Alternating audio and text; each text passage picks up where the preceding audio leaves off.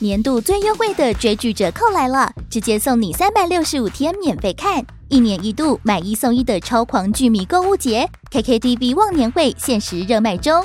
从买月送月到买年送年，从单人独享到四人共享，让你用超划算的忘年优惠享受最棒的追剧体验。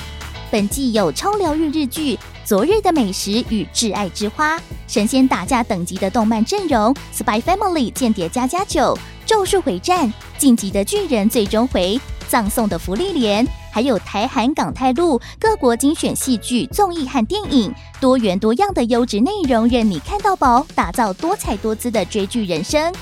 KKTV 忘年会，每人每月最低只要三十七元起，用铜板价就能畅享最新的强档日剧和动画。现在就是入手 KKTV VIP 的最佳时刻，马上点击资讯栏链接，把握限时优惠。欢迎你继续回到范瑞杰异想世界，我们同时也直播。那么在中广脸书以及我的粉丝团，呃，范瑞范可欣的粉丝团以及 YouTube 大家的频道，那个中网的频道当中都会出现。在我们左边这位，你看到今天的标题叫做“我在介绍一位大概在台湾应该进外交圈，但是他没想到还是这的一位这个药师，是对不对？没错。然后他叫苏博，苏，对，他是一位名药师。哇！感谢范大哥给我一个新的称号。你叫以后出来说，我叫苏博。对，我是非常知名的药师，叫做苏博名药师。哇！感谢范大哥。你没有发现这件事吗？没有，我觉得我今天等下下节目之后，先打电话给我妈，跟我妈说：“妈，谢谢你给我一个好名字。”对，以后出来我就叫苏博。对，好不好？好，没问题。因为我是知名药师苏博，这样就好了嘛，对不对？没问题。对，苏博名药师。以后我上节目都用这个名字，对不对？好不好？好，听懂了吗？谢谢范大哥。然后苏博明药师，苏博明药师，他会讲六种语言。对，药师要需要到六种语言吗？完全不需要。这是你的，这是我个人兴趣。你有这种兴趣啊？对啊，喜欢学语言，喜欢接触文化。但是如果想要，对，没错。我来猜你会讲什么语言？好好好，范大哥让你猜一下。中文嘛，国语。对啊，对对啊。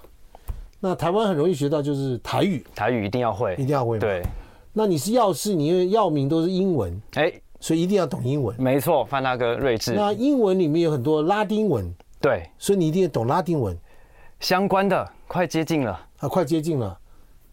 呃，葡萄牙文，哎，没错，这样几种了？这样子，四种，这样子，国语、英文、台语，呃呃，台语、国语、台国语、台语。英文、葡萄牙文、葡萄牙文四个，四个。还讲什么？还还有一个跟葡萄牙文很近的语言，在他隔壁。你讲吧。好，还有一个就是西班牙语。我刚刚讲西班牙语了。没有，你刚才先讲葡语。葡语吗？哦，拉丁文。我我刚刚啊，西班牙文。对。为什么你会懂西班牙文？为什么会懂葡萄牙文？这个。要这跟大学的时候有关的，因为那个时候我我在大学时期有申请交换学生，那我就跑去西班牙的医院还有药局去做实习。哦，对，就认识了一个呃新的文化。没有没有没有没有没有，那时候那时候其实我们还是很保守、很传统的华人，到那边去第一次去欧洲，其实很紧张，但是那时候去就觉得。这个文化跟我们原本的原生背景文化相差很大。你现在不保守也不传统的华人，现在现在已经进化成那样子。现在进化成稍微不保守一点的华人啊，稍微不稍微不保守。他晚上都是混各大夜店，对不对？没有啦。哎，在国外的话，之前有就有了。对对对，在台湾乖孩子，乖孩子。OK，好，再来还有一种语言什么？还有一个对，还有粤语。对我我也蛮喜欢香港文化，而且我又。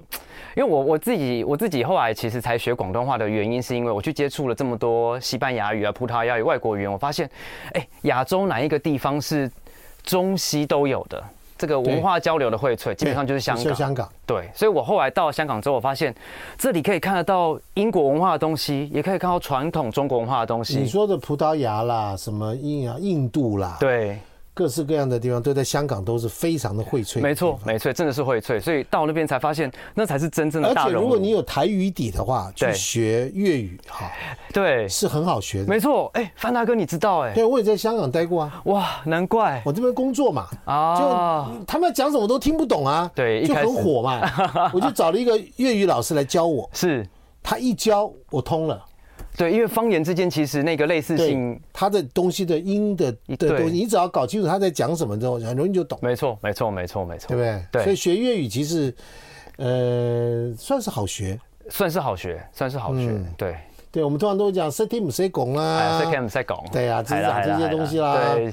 对。但是其实，在讲到难一点点的一些词，其实它很多语法的那个顺序跟台语很像。像。对，台语。没错，没错，没错。好。这个药是会讲六种语言，在工作上这六种语言，啊，你还会讲印尼话是不是？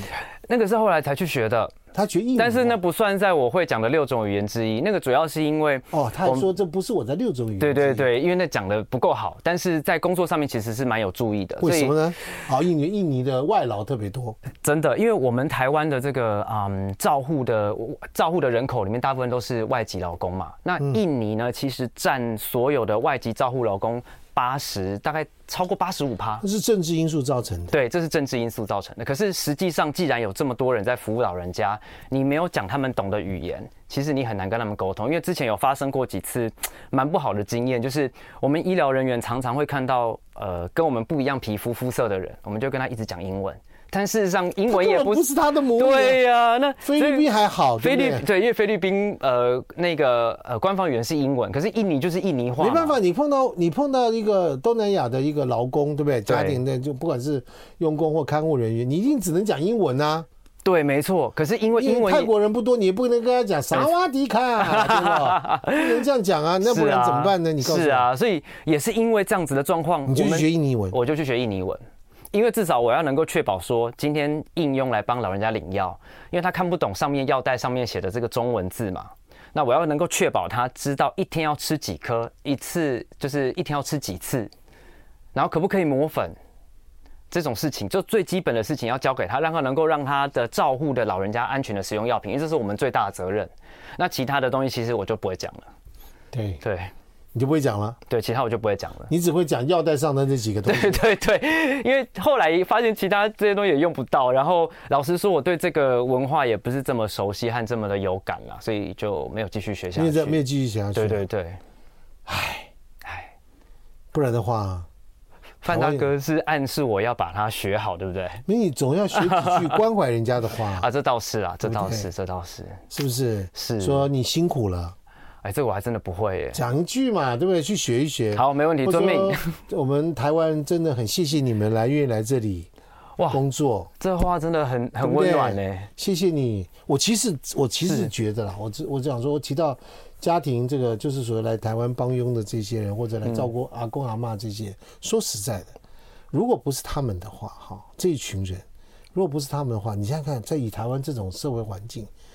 对，你你知道老人家那种，当然我们会聊到他，啊、因为他是专门这个去送药啦，去帮忙这些老人家的。你像这种这种家庭，这种真的是很辛苦的事情。对啊，真的很辛苦。可是这些人到台湾来之后，我我我个人认为，我们应该可以对他们更好一点。没错，没错，对不对？没错。你看，因为我我常常出入在台北车站。啊，你知道台北站到了假日，其实假日很多大的人，对对对，那也因为是很多的经济体啊，这也是各式各样的东西在这上面。其实说实在，呃，我每次经过台北车站啊，我这之前有人讲多了，就是说讲偏了，就我车到台北站，我看到游民睡在地上，嗯，啊，空气中常常弥漫的尿骚味，是啊，是啊。然后我们呢，我们的游民呢也不缺吃。是每天不缺，不缺，完全不缺，完全不缺。对，但每天都有人送便当，没错，有人嘘寒问暖的，没错，没错，没错。然后他在那个地方发生了一些什么状况，都有人去关，马上来处理，是不是？是啊，那对。到假日的时候，就看到很多那个就是外籍的外来的在那边聚集在一起。说实在，这些都可以更好一点，绝对是都可以更好。因为我觉得他们用他们，因为他们把他们的家人抛弃，是，然后呢，转头来照顾你的家人。其实真的是非亲非故，除了你付他薪水之外，他为什么要给你好的照顾品质？是，对啊。那当然这种事情，我觉得人和人是要交流。两家，对不对？不同的经济体，不同的不同的需求嘛，对不对？但是对于我说，我们真的谢谢这些哈，愿意来这台湾的，占占了百分之八十对以上的这些看护的人啦。到这边来，在帮助我们的家庭稳定。所以事实上，像我之前的经验是，我在发药的时候啊，讲一两句印尼语给他听，其实他听到很开心呢，很开心啊，因为他可以听到自己熟悉的语言，然后还在跟他的工作做结合。是的，他其实很开心。所以你可以多学两句，我一定会多学，好吧？多学两句。来，我们休息一下哈。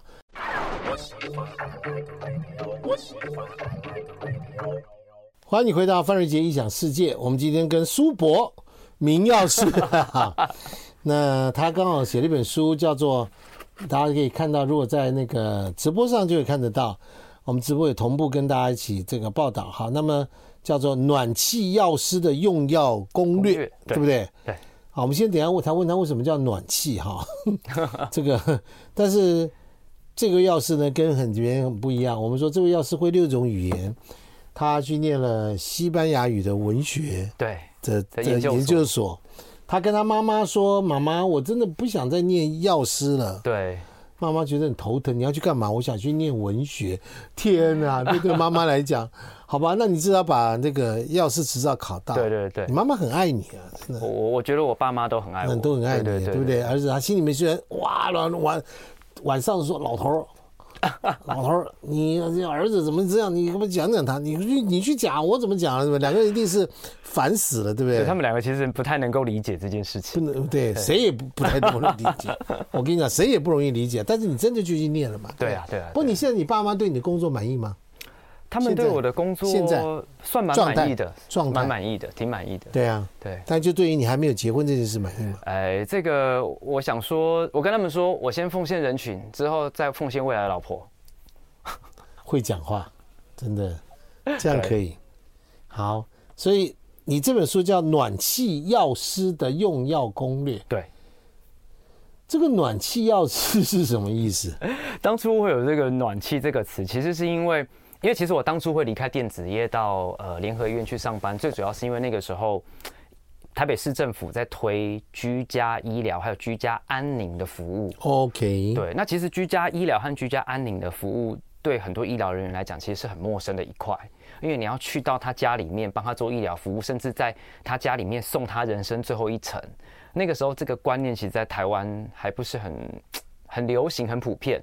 所以那个时候，在找人做这一块的时候，其实医院也不是很好找。那那个时候刚好我在电视上面，谁是市长啊？那个时候柯文哲。哦，哎，对。就是我们现在要准备选总统，对，有机会可能变成柯总统，哎，有可能。那那个时候柯总统找来了，就是黄圣坚医师来做，呃，因为黄生坚医师是专门在几乎是台湾第一个做居家安宁医疗的一个医师，OK，所以他在联合医院推这一块。那我在电视上面看到，我看到他说，医疗人员其实要学会的不是把病人救到活，而是要学会放手。有时候这也是一种慈悲，然后我就觉得哇，这句话让我超感动的。OK，对，那个时候我就反正我就去面试了嘛，然后我也跟那个时候的主管说，我想要做这一块。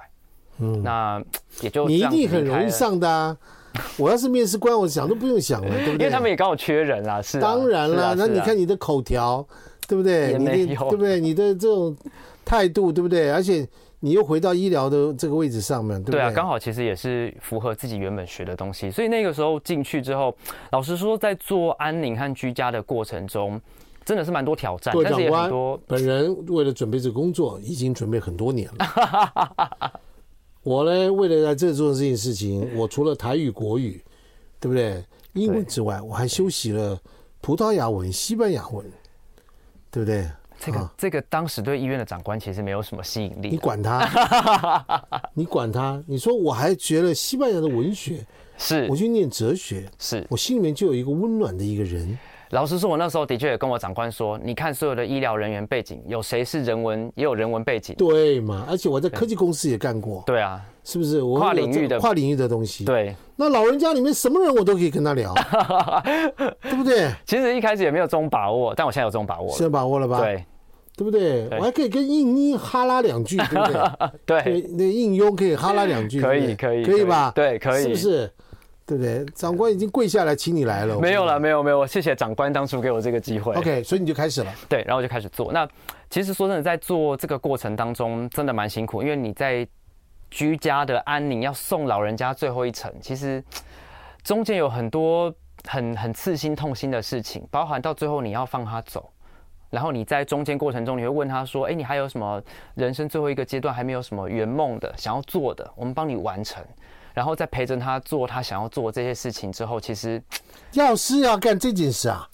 对啊，这件事听起来，我们以前访问过一个人，人家是什么某一个什么什么礼仪公司的什么 什么这些人，还是什么什么生命什么生前契约的人呢？你一定要做这件事啊！要啊！那个时候我们医疗团队只要是做安宁团队，每个人都要做做这件事，就已经是跳脱医疗的框架。但是你是医疗人员的身份，譬如各种都有，譬如说呃，像之前黄总院长分分享过一个例子，就是有一对夫妻，嗯，然后呢，他们其实奋斗了一辈子，嗯，结果呢。终于退休要享福的时候，结果老婆得了癌症了，嗯然后已经末期了。OK，然后他就有什么愿望？他就说：“我人生中最大的愿望呢，就是我还没有穿过婚纱跟我老公拍婚纱照。”哦，但是他已经整个就是状况已经很不好了。几岁的人？哎，五十几岁，五十几岁还没有穿过婚纱。那因为以前都是辛苦人嘛。哦，这辈子最大愿望就做这件事。对，所以哦，那个故事也让我印象深刻。所以后来这个医疗团队就是又找了婚纱公司，然后呢，又这个整个医疗团队医疗的。医疗的救好像有上新闻，对不对？对对对。那后来他们就是去海边，然后就帮他完成这个拍摄啊，然后中间要注意还去海边，对，因为他想在海边拍婚纱。他想在，我靠，对，那那还好。这个我们大家要尊重当事人。他只要在台湾的海边就可以了。对对对。我想在罗马的海边就完了，对不对？我这个地中海的海边就糟了。这个这个这个成本和后续要照顾的这个太难了。那所以后来他就完成了这个愿望，然后后来他在呃离开的时候也就觉得。很圆满，哇！你们真的帮他圆了一个梦。所以做这件事情，我基本上觉得是是蛮感动。那当然收集了这么多的故事啊，然后我就把它分享给我身边的人，然后身边人就觉得说：“哎，你的故事很温暖，你充满着温暖的气息。”所以我觉得，哎，哦，温暖的气息，所以叫暖气这样子。好，各位听懂了没有？啊，原来他不是说到了那些奶奶家、阿公阿妈家，先把暖气打开，不是这个意思嘛？哈，是不是？其实我有想过，因为冬天冷的时候，其实是不是？对，会担心他们不够不够暖。有时候的确是会帮他们开暖气，他们省嘛。他在这书里面写了一段故事，说他碰到一个老奶奶，对，对，活到了九十几岁了，身边人都走光光了啊。其实这样子的呃个案在台北市蛮多的，在台北市蛮多，蛮多的，蛮多的。所以其实嗯，其实为什么我们要做居家医疗，就是因为这样。好，我们休息一下哈。I like 103, I like radio。那欢迎你回到范瑞杰异想世界。我们跟那个到你家一定会把冷气。和暖气处理打开的 暖气医生苏博明药师是的，你看啊，今天我把你都全部中文写字把它改一改。对对对，我很喜欢。他是一个很暖心的一这个药师，他那去送药给居家安宁的一些的老长者，是台北市政府我们的这个呃未来可能会当科总统的那位先生，对对对，那位先生做出来的东西，好不好？那么所以。呃，他在做这件事的时候，刚刚讲到一个九十几岁的老奶奶，对，轻微的失智，对，但是他身边人其实都因为活活不过他，活不过他，活不过他，全部都走了，对，他的回，他没有人跟你，没有人可以讲回忆，没有人可以讲他其实一个人活在一种极度的一种。好，这个算是一个很，所以我我很悲伤的事情。就可是重要的是他是药师，那药师去能怎么办呢？希望他可以按时吃药，他有慢性病，没错，对不对？但是他可能又怕吃多了，没错，又怕没吃，没错，对不对？记不住，真的怎么办？对啊，他打开药盒，想说，哎，我到底是不是两小时前吃过了？不知道，不知道。所以后来到最后去他家，整个药盒排好都没有吃。我说啊，为什么你没有吃药呢？他说啊，我就很怕多吃啊。那后来我们就想说，那。有没有办法去帮助他解决这个问题？嗯，什么这个时候我觉得，这个是在做居家医疗很重要的点，就是你要知道病人的生活习惯还有价值观。哇，这你要你要很很有观察力。对，所以我就去观察，因为我就常去拜访他嘛，去串门子，后来我就发现他有一个习惯，就是他每天都会有撕日历的习惯。哦，老人家，老人家对，老人家会撕日历嘛？那既然这是他一个不会改变的习惯，我就跟他说：“那我帮你在那个药盒上面贴满数字好了。那你今天撕下来的日历，今天譬如说是五号，你就吃上面贴五的这个药盒，这样你就一定不会吃错。”对。然后后来，哎，其实他的那个服药的配合度有好一点，但是还是不好。原因是什么？因为。他撕了日历之后，他 就忘记他后面还有一个药盒，他要转过头去拿药盒，就忘了断线了。哎，下一次想起来到隔天了，那个日历，哎，怎么还有一个药盒就忘了？对，早上一定撕，因为撕历撕日历是长期记忆，是长期记忆。转过去要去注意药盒是短期记忆，哎呀，所以撕了日历之后呢，人可能就去厨房忙了。但是我们苏明苏博明药师。他学了六种语言，不是开玩笑的，对不对？哎，他就想了一个方法，对，后来就想了一个方法，就是既然他撕日历是他不会改变更久不变的习惯，那我就把那个药啊做成药包钉在日历上面。所以他日历从那天开始变成一个药袋日历，对，它就变成药袋日历。对不对？对，没错，还挺重的，还挺重的，还好我们台湾日历的材质都不错，不会掉下来。你一次定几一一个一个礼拜份，还是定一个月份？一个月把它定上去，哎呀，蛮厉害。所以他后来的服药看起来非常非常正常。对对。但是后来又出现错误，这这这样这样的。你看他现在开始头痛，你看我有念你的书哦。谢谢谢谢，真的真的。这样这个范大哥真的有看到吧？有有有，真的觉得很感动，很很细很细节吧？啊，对对对，谢谢范大哥。但是后来。神明来捣乱了，神明来，对，就是有一天我去他家，嗯，然后他就把那个日历上面的药全部拆下来，拆下来，然后我就想说，阿内北塞，阿内北塞，不带不起，为什么要把它拆下来？一共阿内北塞，阿内北塞。后来呢，他跟我说，阿里北塞西安诺，西安诺北塞的，他跟我说前两天有那个宗教团体师姐来了，师姐 师姐来了，哎，这样应该不会怎么样吧？不会怎么样。师姐去他家，是你会怎么样？我不是我会怎么样？师姐对不起，我也是佛教徒，别好，没关系，没关系，没关系，随便你们讲什么，来来来。然后师姐去他家，然后师姐看到就是那个呃日历上面订满满满的药，OK，然后就跟奶奶说，哇，你知道你把这个药放在你这个日历上面啊，然后每天都要吃药，表示这个在诅咒你，每天都在生病啊。这位师姐，哎，不止一位，感恩啊！好，师兄啊，感恩啊！哎啊，每当阿妮娜啊，那个时候我真的是觉得哇，你人生三三三条线对不对？人生怎么遇到这么大挫折？你怎么可以跟佛祖对抗？对啊，因为对不对？神明对抗，师姐讲的话如同佛祖传旨一样。对对对对。所以呢，那个阿妈再也不愿意让我去就是做这个事情。但是，我们的苏伯明药师，他除了会开暖气，也会开冷气之外，他还非常厉害，对不对？很有底气的一这个药师，他又想出一招。对对对，没错。除了开暖气呢，然后开冷气之外，老人家有一个习惯叫做开收音机。哦，对，因为他除了撕日历的习惯，他还有开收音机的习惯。那我我观察了一下，因为那时候我跟居服员讨论，然后居服员就说，他每天的习惯就是早上起来会开收音机。睡觉前怕吵，把收音机关起来，所以只有一个重复性的动作。对，那这个这是长期记忆，没错，这是长期记忆。所以呢，我就跟他说，我就把那个药包啊改，就是绑在那个收音机上面。我说你每天从此之后就变成一个药袋收音机。范大哥你好幽默，对，没错，所以它就是一个药袋收音机。每天早上转开的时候呢，他就看到上面有药，他就直接抽一包，都不会忘记。他早上起来就收听中广流行网，没错，赵少康时间。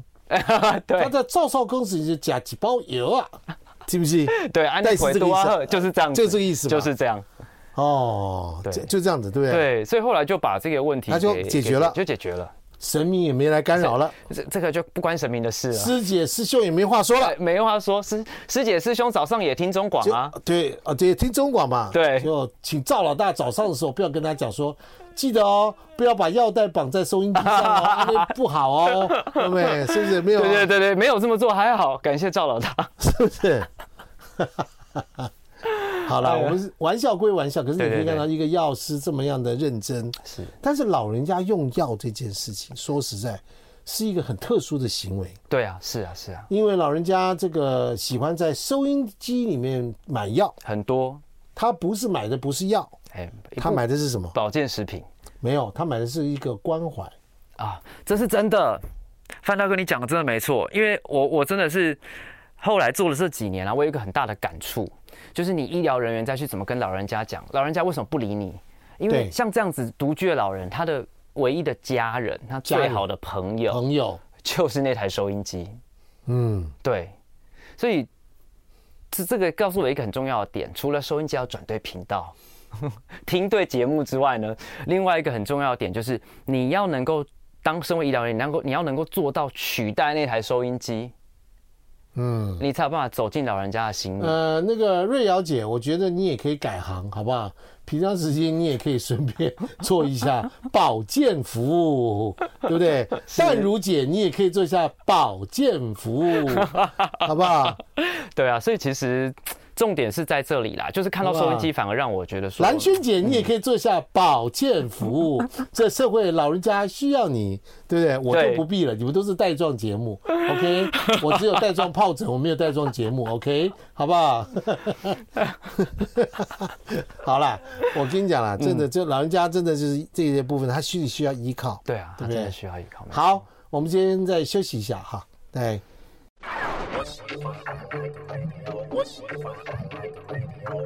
好，欢迎你回到范瑞杰异想世界。你家里面如果有老人家或者独居老人的这父母亲在那地方，然后你会发现说，你也担心他的身体，其实你可能不并不清楚他在吃什么药。没错。那我们有看过老人家这种用药的生活习惯当中，其实充满了很多其实蛮危险的。是啊，是啊，没错，没错，没错。所以像是老人家，像是刚才那个呃主持人分享到说，一一天吃五十颗药这种状况，说真的，这样子的老人家在台湾，在台北一定还是很多，即便在首善之都台北也是很多。那这样子的情况，因为事实上你去医院看病，好，就算他看了医生看了云端药历好了。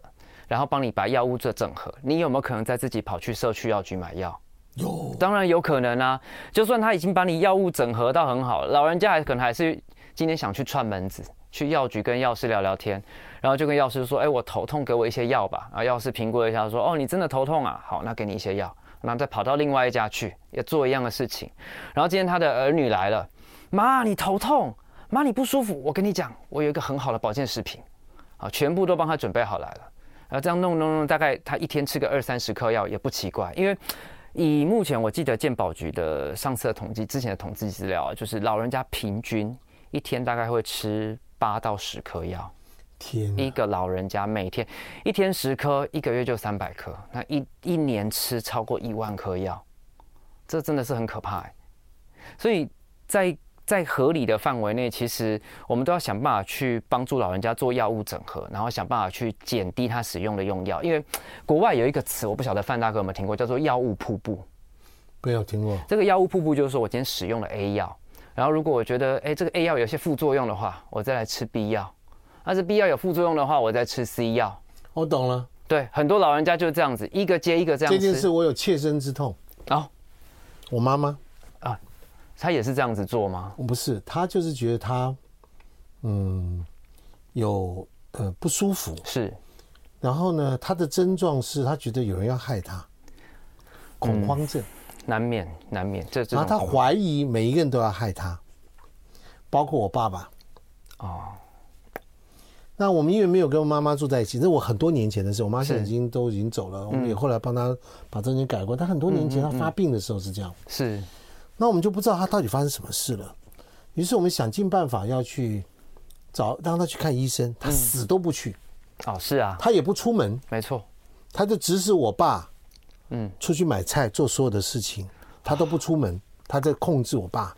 然后爸一回来他就怀疑他，他干嘛干嘛干嘛干嘛干嘛，嗯，每天就处于一种恐慌症当中。我们怎么样去哄他骗他都没有用，嗯。那我们在那时候我在工作嘛，对，哥哥姐姐就在国外。所以我根本我怎么办？我没办法处理这件事。直到有一天出事了，他在后院，嗯，不小心滑倒，手骨折，开放性骨折。我那一定得得送医去处理啊！真的，你这样啊，妈妈如果受伤，你是不是觉得说很担心？一定的。我告诉你，我们很开心啊！他终于愿意去医院了，因祸得福。对，塞翁失马，这多么。悲伤的事情，可是好了，就医了医院，然后就因为去了医院，我们赶快就跟医生讲，说拜托你，我妈妈这个状态，你就假装来过来讲，给她开药，这样子就给她检查。对，就医生一过来检查，发现她什么嘞？一看她一查，一验血一查，甲状腺亢进啊，甲亢，甲亢会这样，难怪会这样，心悸、恐慌，怪不得那这样，对吧？对对对，那是不是要开药？对啊，没错。好了。就这样开了，药物瀑布就开始了。开了心悸的药，那时候的药开下去之后呢，对，会造成心脏的这个稳定嘛，对不对？是稳定状，没错没错。那它会连带造成了血压的问题，没错，副作用。于是就要开降血压的药，啊降血压的药开完之后会造成另外一个问题，就要开另外一个药，对。然后最后开到什么胃药，什么药呢？一大包。对啊，到最后就是真的瀑布一直流下去，是不是瀑布了？没错，我讲的这个事情。没错，没错，没错，就是类似这样子的状况啦。所以其实后来我也每天都跟民众说，其实副作用这件事情啊，有时候我们要去呃确定这个副作用是不是会真的影响到我们的生活，会影响到我们的平常的一个状态。如果不会，是在可忍受范围内，不一定要去处理副作用。对，要不然你就没完没知道我妈妈后来得了什么病吗？啊、哦，就是因为吃那么瀑，像这样讲的药物瀑布啊。对，到最后她得了 Parkinson。哦。她开始手抖，开始小碎步。嗯。开始变就呆呆的嘛，这样子啊，变 Parkinson。然后后来我们帮他都治好了啊，帮他全治好。什么？第一个停药。对啊，一定是，一定是啊，一定是。我不，因为我不懂，我们也不懂。那时候，我现在就就知道了，就知道说那种状况，第一个就把它停药，停掉了，这样的停药了，然后赶快去帮他去做所有身体的排毒。啊，这东西，因为它其实长期肝肾负担可能过太大，它身体排毒。嗯，那这个排毒呢，我们后来用的方法啊，就是找到了一个，就现在其实蛮流行的，那但是十几二十多年前这是很少的东西，就是你去做那种红外线的房小小屋子里面去排汗，对对对对，什么延排印啊，什么排汗啊这种东西，没错没错没错，对不对？用这样子的方式把身体的一些毒素加速代谢，加上再排汗排汗嘛，他刚开始。这因为他很不舒服嘛，这样他就去了，那大家就，我说这不是一家医院哦，嗯，那家就坐在那里面啊，排排排排排到后来他越来越好，越来越好，越来越好。对啊，其实药基本上跟其实药就是毒啦，那只是说当他今天在你身上的好处大于坏处，那你再去用它。但如果它带给你的坏处已经大于好处了，但我要请教你，今天来你是名药师嘛，是不是哈？苏博明药师，对不对？我来问你一件事，而且你又是暖气医师、药师，对不对？等下老师，请说，请说。我问你，像我那个长辈，我们在那刚刚有说，我有个长辈，就是他就是每天那个之前呢，就用药就用到了五十颗，对，然后就肾功能就出现问题了，对。那我们就把想办法找人去专业人跟他讲，你不能吃这么多药，把他药减半了。没错，没错。那但是他他他会去偷偷找医生。嗯，他会自己打电话去找医生。那别的医生只要听到他的名字，就啊，来来来，董事长，那我帮你这个处理处理处理。这种这种行为怎么办？哇，这个好不好？这个，因为我还是要说，这个是跟他本身的价值观还有生活习惯有非常大的关系。所以，除非你有办法打破这个价值观和生活习惯。好，我们先休息一下，我们在直播里面继续聊。I like 欢迎你回到范仁杰异想世界。你看我们今天这个这个这个苏博名药师怎么样哈？对不对哈？他是暖气医师哈，不暖气药师。就他到你家的时候，除了帮老人家送药之外，对，顺顺便他会帮你检查一下暖气有没有暖气有没有开，有没有故障，防冬冬天可能着凉了。夏天也要开一下冷气，像现在这在外面太热了。还有很多老人家在家里面独居老人。卫生习惯不好，对，没错。这个其实我常去老人家家里面，除了送药，还要做一件很重要的事情，叫做清冰箱。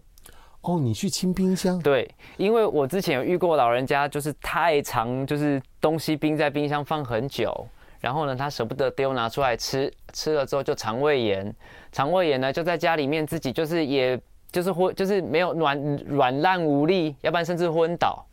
有遇过一两次，后来我就吓到了，我觉得这样不行。我去你家一定要做的事情就是清冰箱，还有翻他柜子，翻他柜子就是看他里面 有没有自己乱买的药，有的话没收。哇，这个东西你你翻得到？翻得到啊！老人家，我现在我开始可以体会为什么小时候我把那个漫画书藏在哪里，我妈都找得到。就像我现在去老人家 家里一样，他藏在哪里？拜托，我现在去他家一看一清二楚。要么就是藏在那个呃床头柜上面了。要不然就是那个那个放遥控器的那个那个那个桌子或柜子附近的那个抽屉啦，就是他反正他的行踪就这样子嘛，他每天在家里的行踪就这样子嘛，然后一看就知道说这个药藏在哪里，然后一找到说马上骂我马上质疑他为什么乱买药，然后这个老人家就会像小朋友一样说啊那个哦就隔壁的啊跟我说什么这个不错啊，谁别说不错就不错吗？你叫派哦，就派哎，凶他，凶我几次之后就乖了。老人家其实真的欠凶，但刚才那个董事长不适用了，我不敢凶董事长。我就想找你去凶他的。对，他凶一凶之后，然后清冰箱也是，因为真的是老人家真的是接受，所以他们苦过来我懂。但是说真的，已经放三天的便当就是不能吃。当然啦，这什么一般的就知道，对，发霉的东西的啊，是不是这样子？对啊，所以我常常拿一包药进去，然后拿一包垃圾出来。哦，这个是，呃，各位听众朋友可以知道嘛？家里面其实有老人家，如果家父母亲独居的话，嗯、他们如果在家里面，记得你回家以后帮他清他的东西，对，帮他做翻箱倒柜，对，没错，把些东西捞出来看看，没错，他有没有藏一些怪怪的药，对。是不是？对，没错。然后呢，听不懂的东西，怪怪的，什么伞啊，什么粉啊，一律没收，一律没收，拿出来说啊，这一律把它拿这么说，要把它清掉，对，全清掉，倒马桶冲掉，就这样子。就是怎么样不让他接触这些东西，绝对不能让他接触这些东西。反正当然就是你你去清一次收一次，那他前面几次可能还会买，但再过几次之后他也知道了，就是这样在白花钱浪费钱，然后也让你不开心，他也不想被骂。就像我们不想被老师骂一样，那一个礼拜来骂你个一次，到最后就乖了。小心哦，你爸爸如果你妈妈这个老人家如果进化到用塑料袋帮好油纸布帮好以后放在那个抽水马桶的水箱里沉在里面，各位。我这好像仿佛是那种，就是以前那种电影演的谍报片，谍报对谍报片藏，对对对对。他如果藏药藏到这种程度的话，我也服了他了。你也服了的，I fool you，真的，是不是？对，这我就服了他了。但是还没有发生过。不过你给了我一个新的线索，我下次要去检查一下水箱。水箱，对，对不对？万一藏在马桶里面，我找不到那。水箱，水箱是的，包起来放里面，包起来放里面。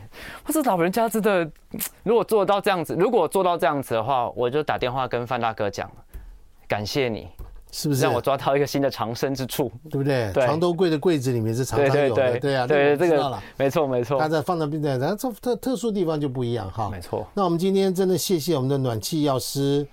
苏博明药师，谢谢谢谢范大哥，他叫苏博明啊，嗯，好不好？对，他呢是一个很有爱心的人，懂六种语言，对，然后呢，因为心心中有很多的这种多项化的发展，他喜欢学语言，喜欢这个也会写程式，在科技公司做过事情。我们今天特别访问他，就是因为来自于他做的。这个告诉你怎么样用药的正确的一些想法，是。那你可以买这本书回去看，他其实讲了很多啊，感冒药怎么用，对不对？是。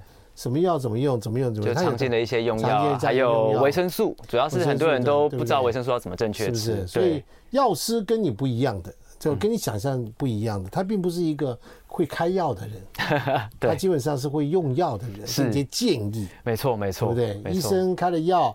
药师要把这些药把它这个执行完成，对不对？对，然后把这些资讯正确的传递到民众手上，传到手上，对，对不对？没错。好的，我们今天谢谢我们的这个苏药师，呃，苏明药师，好不好？然后来跟我们一起来分享，是，好不好？祝福你，谢谢。对，他真的是一个暖男，谢谢，谢谢范大哥，对不对？啊，而且照顾老人家，然后他会把药袋绑在老人家的收音机的按钮上。水龙头的把手上，马桶的把手上，还是什么东西，对不对？类似这种事情。对对对对对，看老人家的习惯。马桶不敢了，马桶太脏了。不，对，就类似这样。对啊，啊，老人家如果要躲过苏药师的这个这个这个搜寻的话，搜寻扫描，那你已经进化了，你的失智症也好了。对，有道理，是不是？对，有道理，对不对？搞不好他查完以后，哎，苏老师。我藏哪里我不知道，你帮我找一找好不好？有没有可能？说不定他自己忘了，我还。他真的忘了，帮你们找到，有可能，有可能。还有鞋柜里面的鞋子里面，有可能，有可能啊。对，这都有可能。对，他生活足迹所寻到的地方都有可能。这样子，好，谢谢我们的苏老师，谢谢，祝大家周末愉快，谢谢，拜拜，谢谢，拜拜。